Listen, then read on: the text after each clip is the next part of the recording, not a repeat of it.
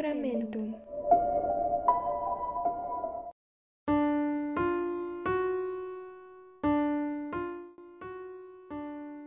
Hola, muy buenos días, tardes, noches, cualquier día, hora o momento en el que estén escuchando esto. Bienvenidos a Sacramentum, su podcast favorito sobre historias misteriosas de la vida real. Yo soy su anfitriona, Karina, mucho gusto para los que no me conocían, y sin más por el momento, comencemos. El niño de la caja.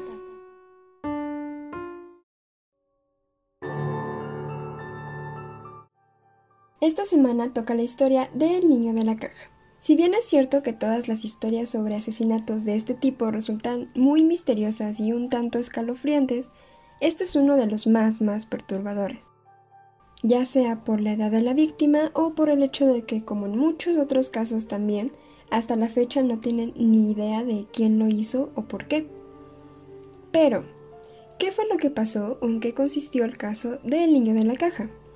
Bueno, usualmente aquí les contaría la historia del niño, cuando nació, sobre su familia, el contexto inmediato en el que se encontraba, pero he aquí lo que hace especial, entre comillas, a este caso. Los investigadores nunca supieron el nombre del niño ni tuvieron una pista acerca de su familia. Solo se sabía que era un niño de entre 4 y 6 años de edad.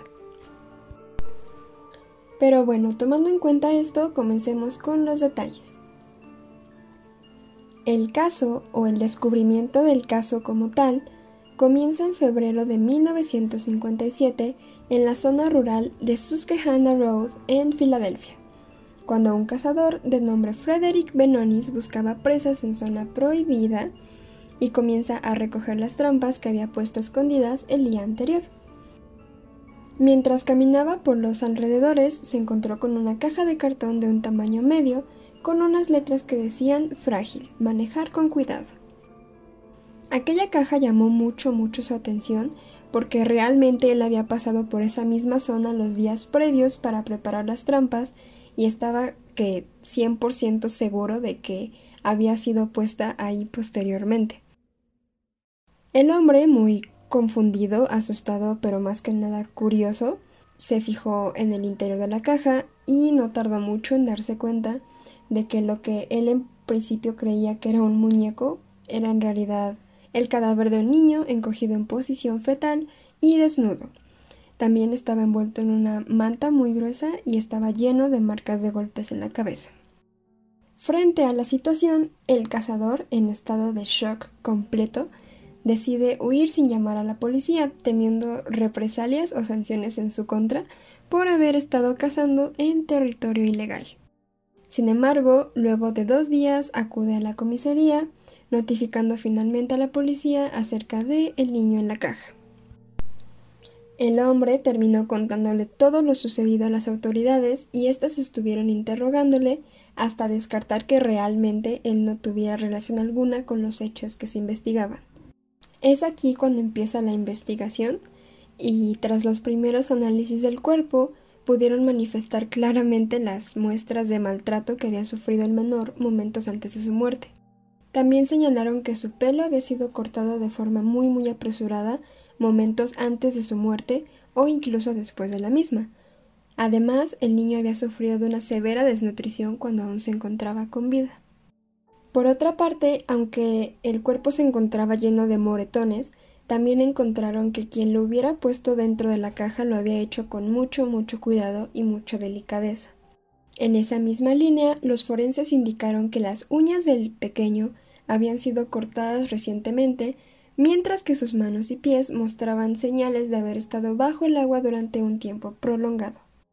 De igual forma, encontraron en sus tobillos, ingle y barbilla cicatrices que podrían indicar que el niño había sido sometido a numerosas cirugías y además su cráneo presentaba signos de haber sido golpeado con mucha fuerza, pero los investigadores descartaron que esa haya sido verdaderamente la causa de muerte.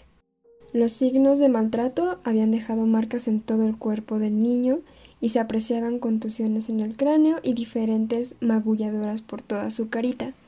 El cuerpo además presentaba hasta siete cicatrices de las cuales solo tres pudieron asegurarse que se trataban de las intervenciones quirúrgicas que, a juzgar por las cicatrices, habían sido realizadas por profesionales. Los forenses señalaron que el niño había comido seguramente dos o tres horas antes de morir y encontraron en su esófago un líquido que probablemente pudo ser vómito.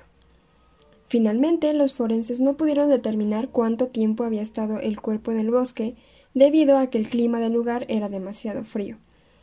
Hasta ese momento solo tenían diferentes indicios, pero ninguno les indicaba una vía de investigación muy muy clara.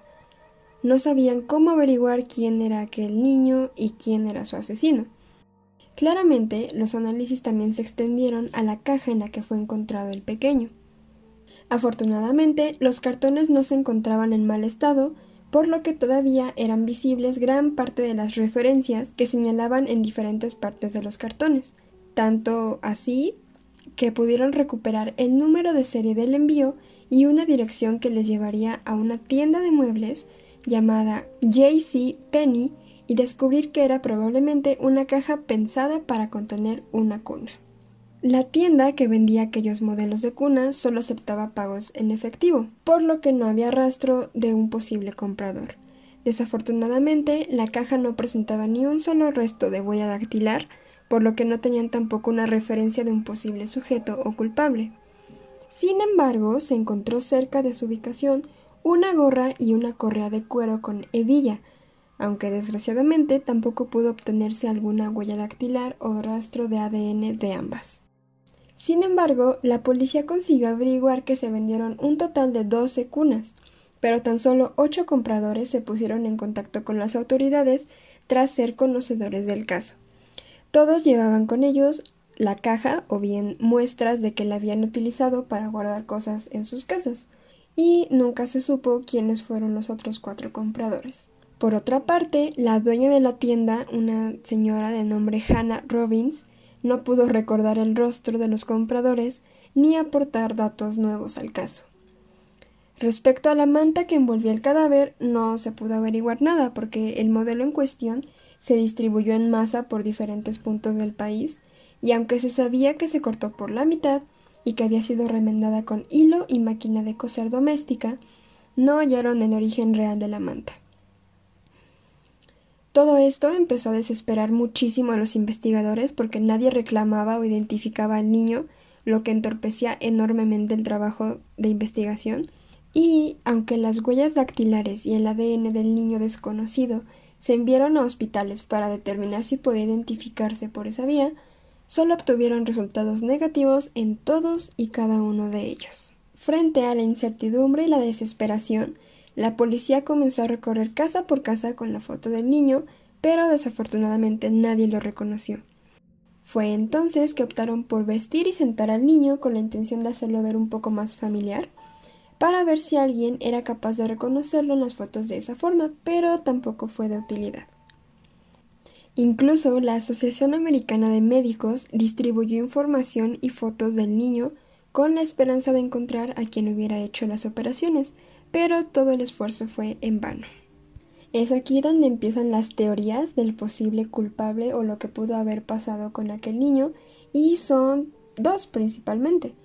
La primera es una de las teorías más fuertes e impactantes del caso y surge cuando Remington Bristow, un ayudante del forense del caso, se contactó con un psíquico que le sugirió buscar una casa de acogida que se ubicaba a menos de dos kilómetros y medio del lugar. Cuando los investigadores decidieron entrar a dicha casa, encontraron una cuna muy similar a la que habría estado dentro de la caja en donde el niño fue escondido, además de que encontraron varias mantas muy similares a la manta en la que el niño había sido envuelto. En un primer momento se consideró que el niño podría pertenecer a la hijastra de la señora que dirigía aquel centro de acogida, la hipótesis que se manejaba es que aquella mujer quedó embarazada y dio a luz siendo madre soltera. Como esto se consideraba todo un estigma y un prejuicio social para la época, el pequeño nunca quedó registrado y por esa razón no existían huellas dactilares que la identificaran ni constaba ningún registro oficial. Sin embargo, esta línea siguió abierta hasta que en 1998 se descartó por realizarse pruebas de ADN que descartaron cualquier tipo de vínculo del pequeño con esta familia. Por otra parte, durante el año 2002, una mujer llamó desde Cincinnati y en un discurso muy perturbador, o al menos así lo describió la policía, ella les dijo que su madre había comprado al niño. Los policías relacionaron esta nueva información con un testimonio recogido años atrás en el cual una persona había visto a dos mujeres en la fecha y zona en donde el cuerpo del niño había sido encontrado. Sin embargo, esta teoría terminó siendo descartada debido a que descubrieron que la mujer que había hecho la denuncia tenía graves problemas mentales y no pudieron encontrar ninguna prueba que afirmara lo que ella les había dicho. Si bien con el paso del tiempo han ido surgiendo algunas pistas prometedoras para los investigadores, la realidad es que siempre los termina llevando a, ninguna parte. Y las dudas y preguntas al respecto siguen siendo las mismas, pues siguen sin saber quién era el niño, por qué alguien decidiría matar al niño o si alguien llegó incluso a conocerlo. Para los investigadores del caso, el niño siempre será recordado como el niño no identificado, mientras que en su lápida, en lugar de un nombre, figura desconocido niño americano.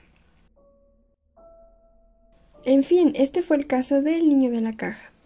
Como les mencioné, hasta la fecha no se sabe ni la identidad del niño ni el asesino, y aunque hubo aproximaciones al descubrimiento del culpable, Actualmente el caso ya está cerrado y sigue sin haber aunque sea un sospechoso fijo para la muerte de este niño. Espero que este caso de verdad les haya interesado. A mí en lo personal me llamó mucho la atención por toda la onda de anonimato que rodea a toda la historia. Pero bueno, los espero la próxima semana con el caso de Silvia Likens. Recuerden seguir nuestra página de Facebook Sacramentum Podcast, donde podrán ver cuando subimos nuestros nuevos episodios. Les deseo buenas noches y hasta la próxima.